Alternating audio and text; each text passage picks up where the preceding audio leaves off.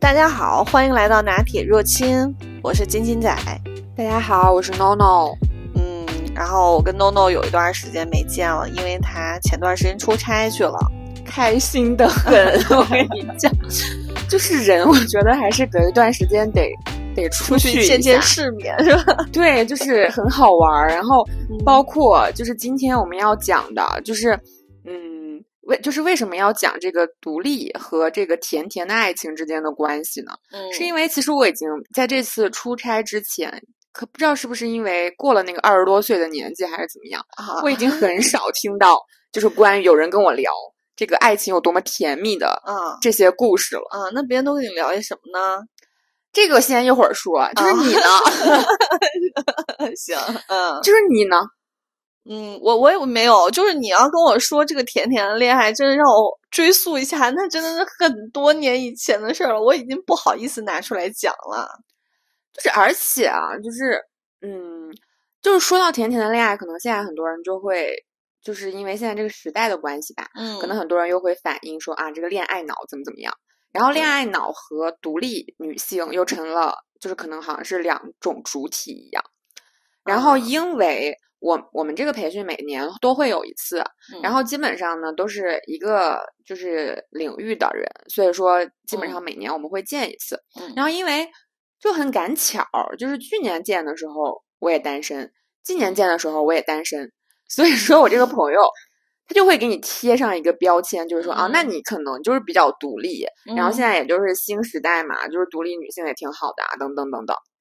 不是独立这个。词儿的意思难道是指就是你单身吗？也不是说单身，就是可能我就是外表给人看上去也比较强势，就是你可以谈，可以不用谈，不用谈，一个人也活得很好。对，但是其实我也没有那么强势。但是我主要就是，就是提到独立女性这个词了之后，然后我会觉得现在好像这个标签其实还蛮常见的。嗯，但是你有没有听过独立男性这种标签呢？没有，从来没有听过独立男性吧？对，就是好像在我们的意识里，我们会觉得一个男性独立是正常的，对，司空见惯的吧？反而什么妈宝男呀这种才是不正常的，对就是他有依赖性。嗯，但是所以我就觉得，其实有这个标签也无所谓，因为可能确实就是很久一段时间，大家对于女性的这种偏见吧，就是认为可能女生。就是需要谈恋爱，需要结婚，需要家庭啊，等等等等。嗯嗯。但是我觉得，就不要把这个标签污名化就行了。所以就是，如果你听到这个标签，你会觉得它是一个什么样的形象？你说独立女性吗？我觉得就是，首先我对独立女性的定义就是，我觉得是第一，你能够在这个社会上，你能够立足。就是你靠你自己的能力能够立足生存，这是第一点最基本的保障。那么你经济独立，对吧？然后第二点就是我的，我觉得就是思想独立，就是你就是不会人云亦云，有自己的想法主见，然后有自己的眼界啊，有自己的思想。然后第三就是有独立解决问题的能力，这是我。对独立女性的看法，我觉得跟说的这些就是结不结婚这种外在的形式，我觉得半毛钱关系都没有。对你说到这儿，其实我也有在，因为我也一直会一直会观，也不是观察，就是我会考思考我自己的一些情况。嗯就比方说最近我思考的一个问题就是，嗯，就比方说如果我不舒服。然后这个时候我会有点紧张，我会觉得会不会以后我生病了，我就得一个人去医院，或者一个人，你懂我那种感受吗？我知道，对我得自己。然后呢，因为我在在那个出差的过程当中，就是嗓子有点疼，然后我又是一个非常焦虑的。我觉得那叫独居女性。就是我，我认为这是两个概念。但是我内心会想说，如果此时有一个人，我好像就不需要那么焦虑，因为我会告诉他，嗯，我今天好像不是很舒服，我们明天一起去医院好不好？嗯，就是这样。但是后来呢，我就自己去了医院。当你开始做这件事儿的时候，你就发现啊，我可以，我有能力去检查，然后去做，去吃药。后来好了，你会觉得可能好一点。但是在此之前，其实是希望说有一个人能在的。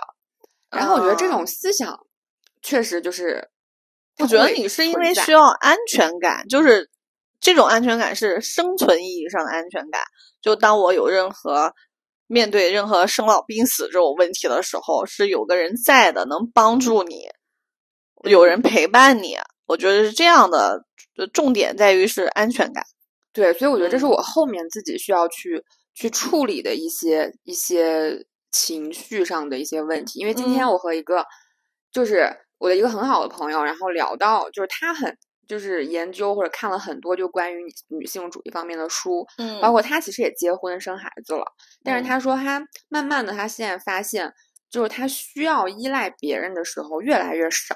嗯，然后我就跟他聊到，我说有时候我会觉得我很需要，然后他嗯就会说，其实无论你处不处在关系当中，最终你可能要意识到你可以依靠的，就是自己的这一块儿。嗯他不是说只有你自己是值得依靠的，他是觉嗯得当你发现你自己能够就是面对很多事情的时候，你的那种嗯安全感才是比较足的。对对，我觉得，嗯，就像我刚刚说的那三点，就最后一点，你能独立解决能力，呃，解决问题。我不是说所有的问题你都要靠自己解决，你可以去寻求别人的帮助，但是你也有可以自己解决的这个能力，就是你不会害怕，对，但这件事情其实有点难恐慌，嗯，因为我呃已经很长一段时间都是一个人了，其实我没有这么长时间一个人过。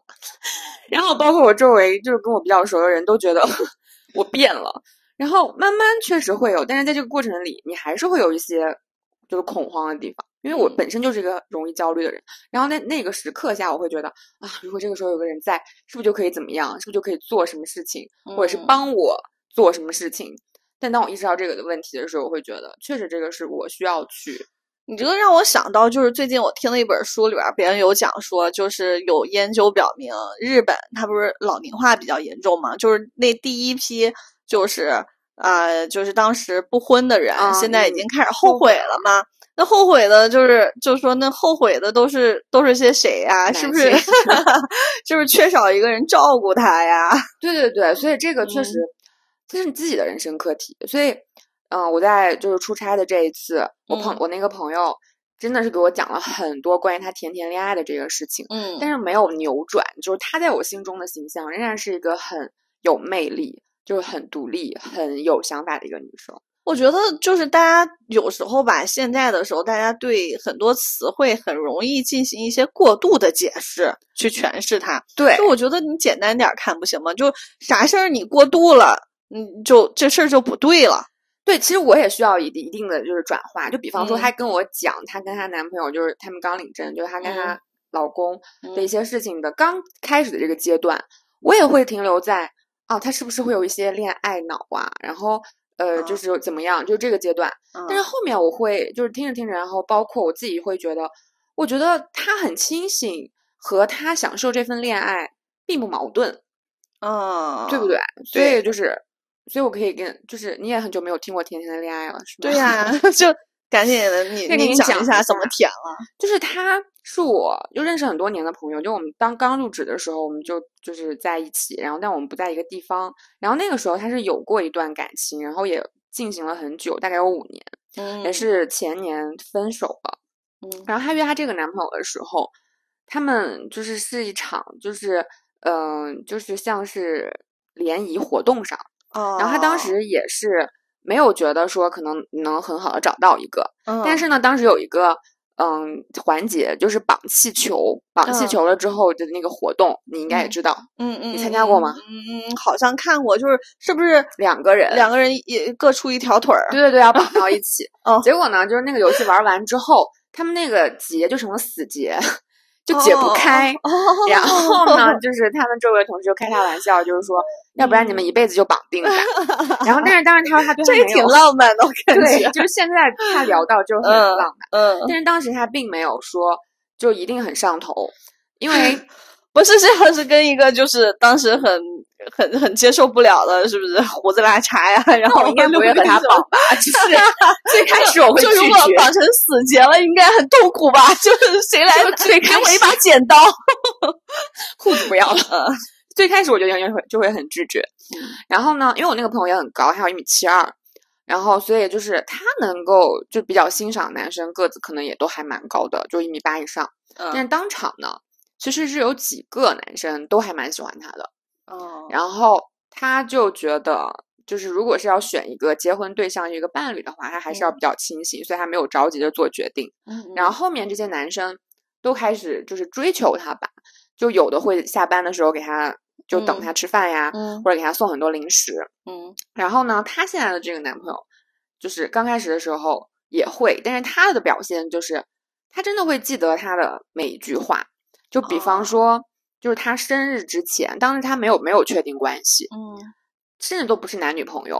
嗯，然后，因为她是一个很上进的女生，她嗯当时为了就是考证，就花了很长时间，所以嗯她说她可能有个三四年没有过过，没有好好过过一个生日了。嗯所以那个生日呢，这个男生就在一个就是可能离他们市区一个多小时的地方，一个露营的地方，嗯就是嗯定了就是一一场活动。啊然后呢，他们就去了。去了之后，他就发现，在去之前，这个男生就准备了所有他爱吃的东西。就不光如此，他们一起去的，细节控嘛。对，不光如此，就是嗯他们一起去的另外一个朋友，他嗯那个男生问了他的那个朋友，就平常比较喜欢吃什么，是一个男生。嗯然后那个男生说他喜欢吃一个牌子的饼干，嗯但是那个牌子的饼干就是可能当场买不到，就是嗯需要就是海淘啊之类的。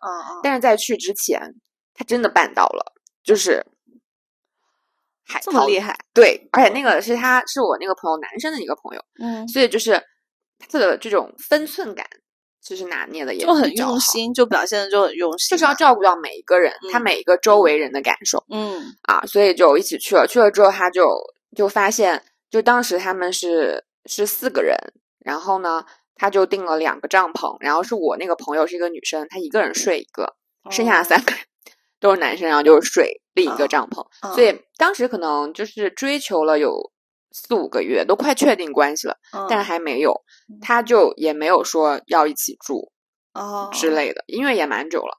然后他当时就觉得这个男生还挺尊重女性的。对其实也还嗯不错。嗯然后呢，晚上烧烤的时候，嗯，就说没有孜然粉儿了，嗯然后就让他就开车十几分钟去市区买，然后她就跟就是她男男朋友当时还不是就一起开车走，就她才知道，就回来的时候才知道这一段时间他们都在布置就是现场，哦，是因为他之前说过一句话，就是他特别喜欢星星灯。就是那种像幕哦。布一样的那种星星灯，嗯他说之前其实他也有考虑过另外一个男生，但是他就是那个男生，他甚至告诉他他喜欢嗯。星星灯，就是他们嗯。小区里有星星幕布，让他去拍一下。但是当天下雨了，那个男生就说今天下雨了，算了，就没有嗯拍。嗯。但是当天呢，他回去了之后，就发现现场跟求婚一样，你知道吗？哇，就是有他所有喜欢的东西，嗯，就是他的星星灯啊，然后他进了他的房间，就是他的帐篷里之后，有礼物啊，有他布置的各种各样的东西。嗯但是他非常感动，但是他明确的告诉他，就告诉那个男生，嗯就是我不会因为你做这些，现在就就决定要和你啊在一起。嗯嗯，我觉得我很好啊。对我还是要考虑一下，但他说他心里非常非常开心和感动，嗯嗯，就是别人这么把他放在心上，是对，然后嗯他就很开心，然后后来就是处就是认识了半年之后才确认了关系，然后呢，当时我也听了一件，就是觉得刚开这些我们听是不是就还蛮小嗯女生、小男生的那种比较嗯清嗯新的部分，对，然后他们后面很重口嘛。不是重口，就是后面因为就是要到结婚嘛，嗯，他肯定会有一些比较现实的部分。嗯嗯，这个男生处理的其实也很好，就是他就说，因为那个女生比那个男生大一岁，嗯，然后当时可能在外面吃饭，然后就朋友调侃那个男生说：“那他比你大一岁，哎，你爸爸妈妈会喜欢他吗？”然后那个个男生的做法就是当场拿起电话，然后就跟爸爸妈妈说：“说妈妈，我找了一个女朋友，但是她比我大一岁，她特别好，我很喜欢她。她开的公免提，哇，好 nice 啊！然后他妈妈就说：“没关系，就是不管这个女生比你大还是比你小，只要你喜欢，我们都会比你更喜欢。哇，就在就是直接这样做的。哦，这这个举动真的太戳人了。所以就是在我听到后面，就因为他们现在已经结婚了，然后我就嗯。发现，其实她其实这个女生也非常清醒啊，嗯，然后就是她也非常有自己的想法，她也在观嗯。察这个男生，对，在就是如果说不只是谈恋爱，就在以后成为老公的过程当中，有没有能力去嗯处理好这些。嗯嗯嗯，然后他就其实这点也真的很戳人，对不对？对，是的，对，然后再就是，反正后面就是包括买房子啊，然后装修啊，包括他们去拍婚纱照，他给我讲了很多。就这个男生在处理任何问题的时候都非常的周到周全。哦，我就说实话，就你在讲前面那个小女生、小男生的部分，你知道吗？我不知道是因为你转述的太过于冷静了，对，因为我非常不善于 就讲不出别人那种甜甜的感觉，还是怎么回事？我听的甚至有点肉麻，你知道吗？对。但是你刚刚讲的那个，就是他现场打电话给父母的那一段，真的，我觉得。是是是会让人认真考虑的一个男生，而且这个女生也很认真的观察这个女生的父，这个男生的父母，就发现他爸爸妈妈都非常的相亲相爱，就是他在他们家吃饭，他说不会只有一个人在厨房，他爸爸妈妈一定是同时在厨房，好棒啊！所以他都有观察，好棒啊！真的就。哎，你讲这一点刚好就，嗯，那我就刚好插播到这一点儿吧。就是我本来想后面讲的，就是我最近看的一听的一本书嘛，《好好恋爱》里边就有讲到一个很重要的观点，就是说，就是我们在刚接触别人的时候，要更开放乐观，要更愿意接受别人的引荐，去多参加各种各样的活动。但是真的谈起恋爱，恋爱之后，我们要谨慎，不要随便的就把自己的心交给对方，就是。这这刚好那本书当中提到的，我觉得特别适用你这个朋友身上。就是这个女生也非常的清醒，对啊，然后这个男生也非常的值得，对，嗯。所以就是当你听这些故事的时候，你不会，就他非常享受他当时的恋爱和甜蜜，但是你不会就是觉得他很无脑，嗯，也不会觉得他被爱情冲昏了头脑，因为他很清醒。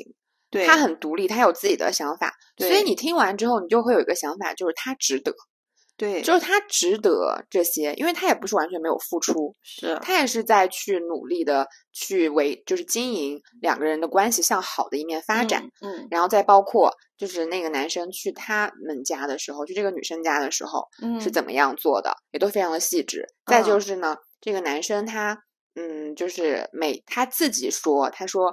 不应该两个人在一块儿之后就没有仪式感，所以就是任何纪念日都应该过。好羡慕哟！就是这种，就是真的原生家庭就很好的教养出来的男孩子啊，我觉得确实是与众不同的。对，包括就是这个男生，他可能就是因为大家都各自工作嘛，嗯，就是今天晚上要和谁一起吃饭，嗯，或者怎么样，他都会报备，而且呢，就是。嗯，就是那些不太就是嗯喜欢去的场合，他也都会说他为什么不喜欢去，原因是什么。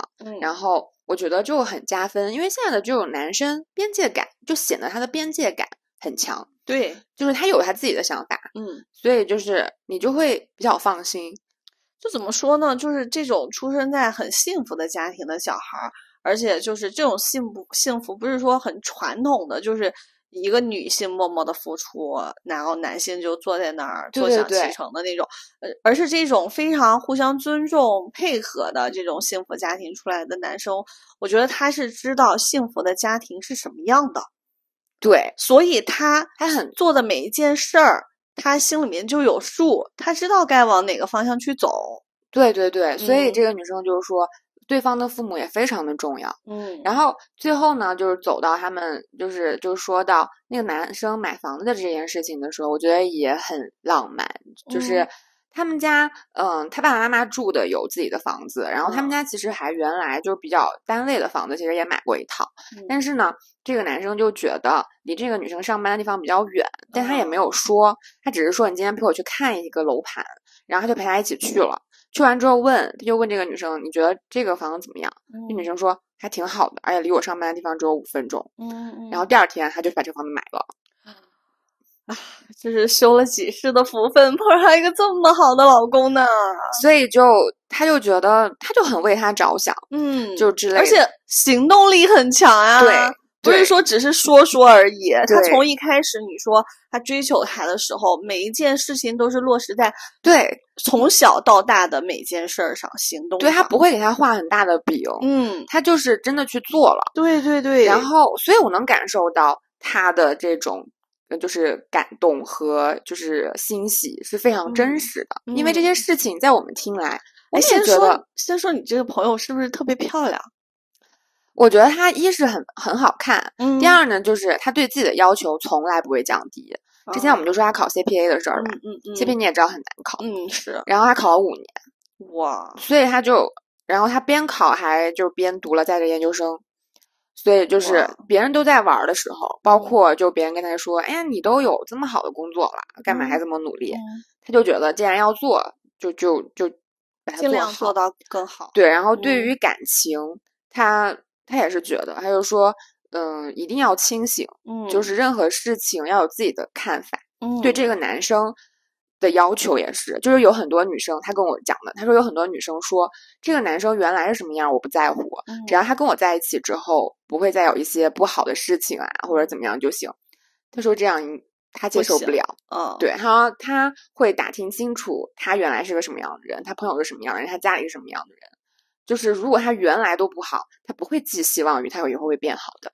哇，这个女生真的好睿智啊！所以你听完之后，你就会觉得很值得。她怎么做到的呢？就是就是像我们以前聊了很多问题哈，包括感情当中的困惑，或者我们 之前上过的那些当，就是那些都有不清醒的时候。嗯、那我们现在是为了，比如说讲出来，是让大家知道啊，原来都有这样的形式，可能都会互相提个醒儿，是吧？但是他本身他是怎么知道的呢？谁来告诉他这些事儿的呢？其实我觉得他也是经历过一些的，就像他之前有过一段不好的感情，嗯，他也说，他说你自己是能感受到不一样的。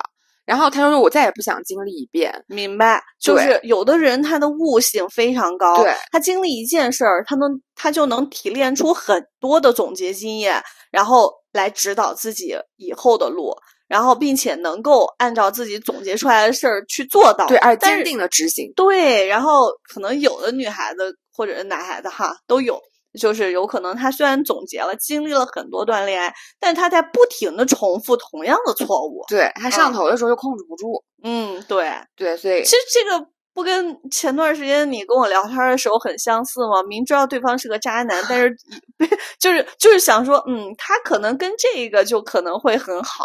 所以我呃说我就嗯是属于那种，就是我知道，但是我还是会不停犯错的那种类型。但我觉得你这种想法，我就就挺不可思议的。你明明知道他是个渣男，但是你说他或许跟这个女生在一起很适配，于是他就不渣了呢？我 我这个逻辑在哪儿呢？就很奇怪。行，然后我接着跟你讲他。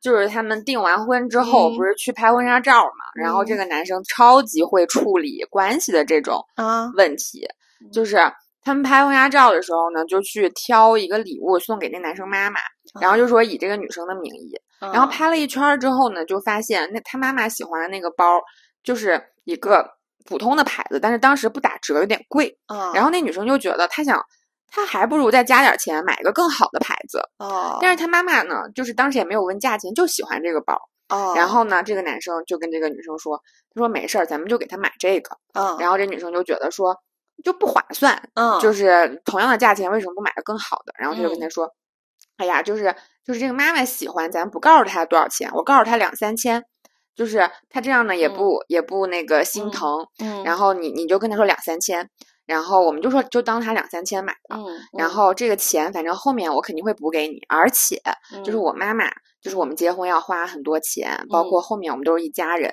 嗯，就是肯定免不了打交道。你嗯买个他喜欢，他肯定会高兴。对，好，然后当时这个女生就去付钱了，付嗯钱了。付嗯钱的时候，这个男生马上给他妈妈打电话，嗯就是说他买了一个原价的包，就因为你喜欢。然后呢，他让我不要告诉你，让我跟你说这个包两三千，所以你不要告诉他你知道这个包真实的价格。太会了吧，好可怕呀！所以就是这个女生都知道这些，她就非常的感动，然后她妈妈也非常的感动，就她妈妈就觉得这姑娘怎么就是为了她喜欢这个东西，会啊！所以就在我听来，但是你知道吗？我觉得他这种会很有可能就是他从他爸爸爸爸妈妈身上学到的，你知道吗？对，嗯所以就就搞得就是所有人都非常的开心。嗯啊，太 nice 了。对，而且就是我觉得这个男生很好的一点就是他做这些事情，他是愿意花时间和心思去沟通的，去经营。对他不像很多有一些男生，就是哎，你买个包就对就他开心就行了，然后他完全不考虑后续的那些事儿，就问题就抛给你们两个人了，嗯，对吧？那这个就是很好的，就是把这个事情就是呃加大了他的那个幸福值。对呀，我就嗯觉得，嗯、很多男生就不愿意这样去我们说的周旋或者两边去去就是做经营嘛工作，嗯，他就是嫌麻烦或者怎么样。对，但你说这能多麻烦呢？不就两个电话的事儿吗？而且他说完之后，让每个人的感觉都那么好，对呀、所以他并不像很多男生说的，哎呀，好难处理啊，这婆媳而且他这个方法不是说非常的就是投机取巧，嗯，他其实说的也都还挺实挺实诚的呀，就是啊，就不管是是跟这个女孩儿的这个说嗯。法，或者跟他妈妈的这个说法，只不过他这个方法用的很聪明，但是他说的说出来的话是没问题的。对，就是嗯让人感觉是真的为了大家的关系能够更好，是大家的嗯关系能够更好，而不嗯是说我委曲求全让谁更开心。对，所以就是我这个确实觉得很加分。然后再就是最后他就说到，他说反正现在相处的模式就是，他如果回爸爸妈妈家吃饭，就是爸爸妈妈，嗯，就两个人都会忙活。然后呢，他们自己在家就是这个男生很喜欢做饭，然后这个女生又很喜欢洗碗，所以他们就也哦就是像复制了这种关系一样，都会嗯在厨房就是帮忙就搭啊，配得或者是搭配的很好。这才叫共同经营一个家庭嘛。对，这就嗯是、真的就是让你听起来你会觉得两个人都很好，两个人嗯都是很好的个体。对对。然后他们遇到了之后，又成了很好的一家人。尤其是现在这个社会，它不像以前了，女生也要出来工作嘛，就是也会赚钱，然后有自己的经济来源。所以说，这个时候就更应该在家庭关系当中，两个人共同承担经营家庭的责任，对对吧？而不是说还延续以前的那种传统粗放的模式。对我觉得嗯男性要改变，就是他们嗯原来就是有点就是糟粕的这种思想，嗯才能找到这么好的啊，伴侣。其实这样的话是共同提升幸福感的。他们可能现在还停留在就是说，如果我妥协了，我好像就丧失了我作为一个男性的优势、优越感，就是我可以躺在床上、躺在沙发上玩手机，对，因为那那理所应当就大家都这样啊。对呀、对呀、但其实不对的。其实如果你去参与的话，共同幸福，你的共同的这个幸福感、幸福值是一起增长起来的。其实你在家庭的那个体验感会更好，而不是说啊，我回到家之后，我就是躺在沙发上刷小视频，这有多大的幸福感呢？对，嗯，所以就是这个女生，包括她跟我说完这么多，然后嗯很多时候下面的剧情不就是她可能会劝你，就是嗯哎呀，你也好好谈恋爱，早点结婚，怎么怎么样。是，但她跟我说的就是，她说你不要着急，嗯，就是任何时候你嗯都要以自己的感受为重，就是这个没关系的，就是不好的感情才会让你看上去不好。那那那方便问一下，这个女孩儿是多大吗？就结的婚或者遇到这个男孩儿的时间？嗯，他们是去年遇到的，然后这个女孩儿也是三十岁了，啊，对，然后那个女嗯孩男孩比她小一岁。嗯嗯所以就就无所谓啊。他其实也没有就是很很多的这种焦虑，他只是觉得他也看了身边的很多例子，他会觉得真正让你变得差的就是你不好的关系。很神奇。就是我今天本来想分享的这本《好好恋爱》这本书呢，就是我我想分享书里面的几个观点，就刚好跟你讲的这个，就是这段甜甜的故事，很多都非常适配。你可以听一下啊，你看有没有共鸣？就是这个书里面有一个非常核心的观点，就是他说你是一个什么样的人，就会吸引什么样的人。就可能这句话刚说出来的时候，可能很多人都不认同，对吧？但是这书里边就说了，哎，就其实你会发现有很多大量的那种灰姑娘式的爱情，你知道灰姑娘式的爱情，就是你知道灰姑娘这个故事它背后的隐喻是什么呢？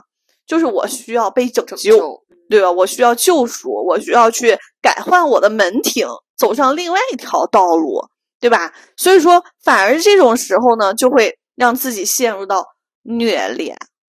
啊、嗯所以就是虐恋其实有点上瘾。嗯，对。然后这个书里边就提到了这个虐恋呢，它是有一个专业术语的啊，叫做呃斯德哥尔摩综合症，就是当时他这个讲的就是说，嗯，本来有一个那个斯德哥尔摩的劫匪，他劫群了。劫持了一个一些女性人质，后来这个警方解救这些这些人质之后，把这个劫匪抓了，但最后这个那个被劫持的女性跟这个劫匪结婚了，嗯，哎，对，就是这种陷入到一个虐恋的一个情况，所以说最终其实我们仍然就是要想办法让自己变得更好，而且是从根本上变得更好。因为你要认清你自己内在的问题，因为你有很大的概率就会吸引相似的人。嗯嗯，所以说你重点在于还是要让自己变得更好。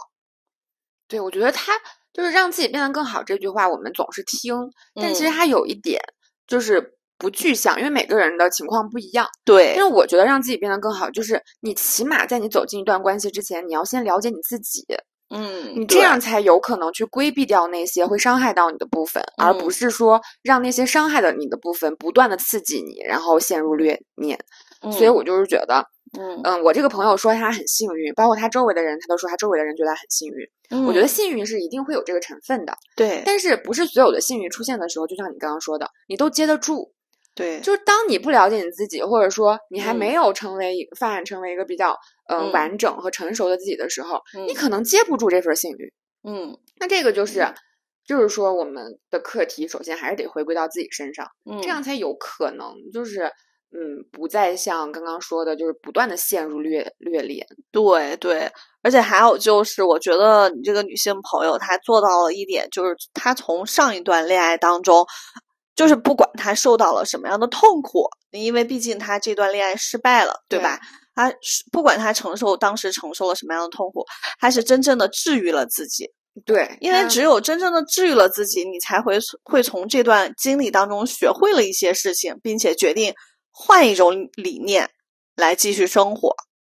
对，所以他是有自己的想法和认知的。对，所以我们听了这么多，我们不会觉得就会给他安上就是不独立啊，或者说呃就是依赖对方的这种名头。我们反而觉得他其实很优秀、很独立，而且他适配这种幸福和幸运。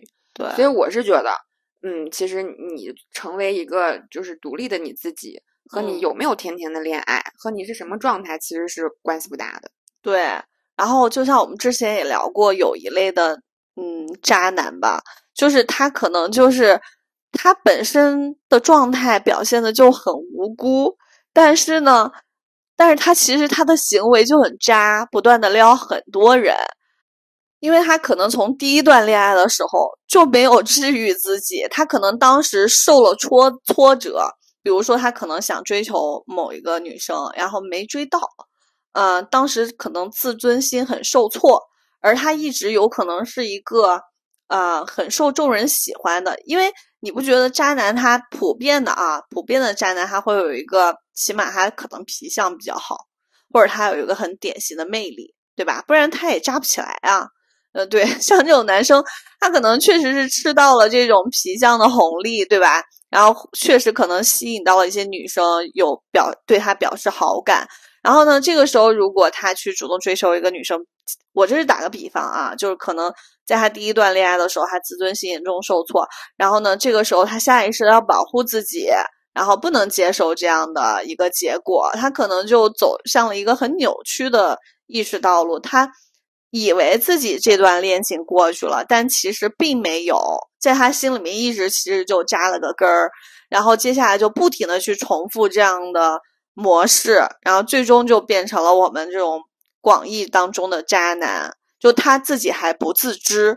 我觉得这种就是他没有在恋爱当中治愈自己的人。嗯，也可能是就是我们我刚刚录之前不是跟你说，就是我感觉我们现在听甜甜的恋爱很少了嘛。对。然后我就听到更多的反而是一些很就是负面的问题，因为有很多朋友都呃就是在关系里啊，或者说在婚姻里。都会有很受伤的部分，就是女女生。然后你刚刚提到这些男男性的这个问题，我想到的就是，其实他们是不知道是他们的心智还是他们的经历，其实是还没有成长到能够足够承担这一份责任的。嗯，所以就是他们无论是不成熟也好。还是到处就是不负责任，就是随意的说跟很多女生做一些承诺，或者是伤害自己的另一半。嗯，我觉得都是责任感的一种一种缺失。嗯，但是在这种时候，嗯，女生怎么能就是让这种责任感确实是对方的问题，让自己的伤害降到最低？那你首先就不要产生一种救赎的想法，拯救对方的想法，因为这个。对方比如说都已经二三十岁了，对吧？目前还是这种状态的话，那他形成他目前的性格是有非常多的原因的，可能他原生家庭，然后他的个人成长经历，那这么长漫长的时间里，他形成了他现在的性格。如果你想妄想靠你自己这么一个短暂的恋爱就去改变别人的性格的话，我觉得这是一种妄想。所以就是，其实离开并不是就这个时候的离开，并不是一种逃避，对，反而就是你觉得啊，那我再忍一忍，我想等他改变，这才是一种逃避。嗯，就是这个时候你的离开是你自己的力量。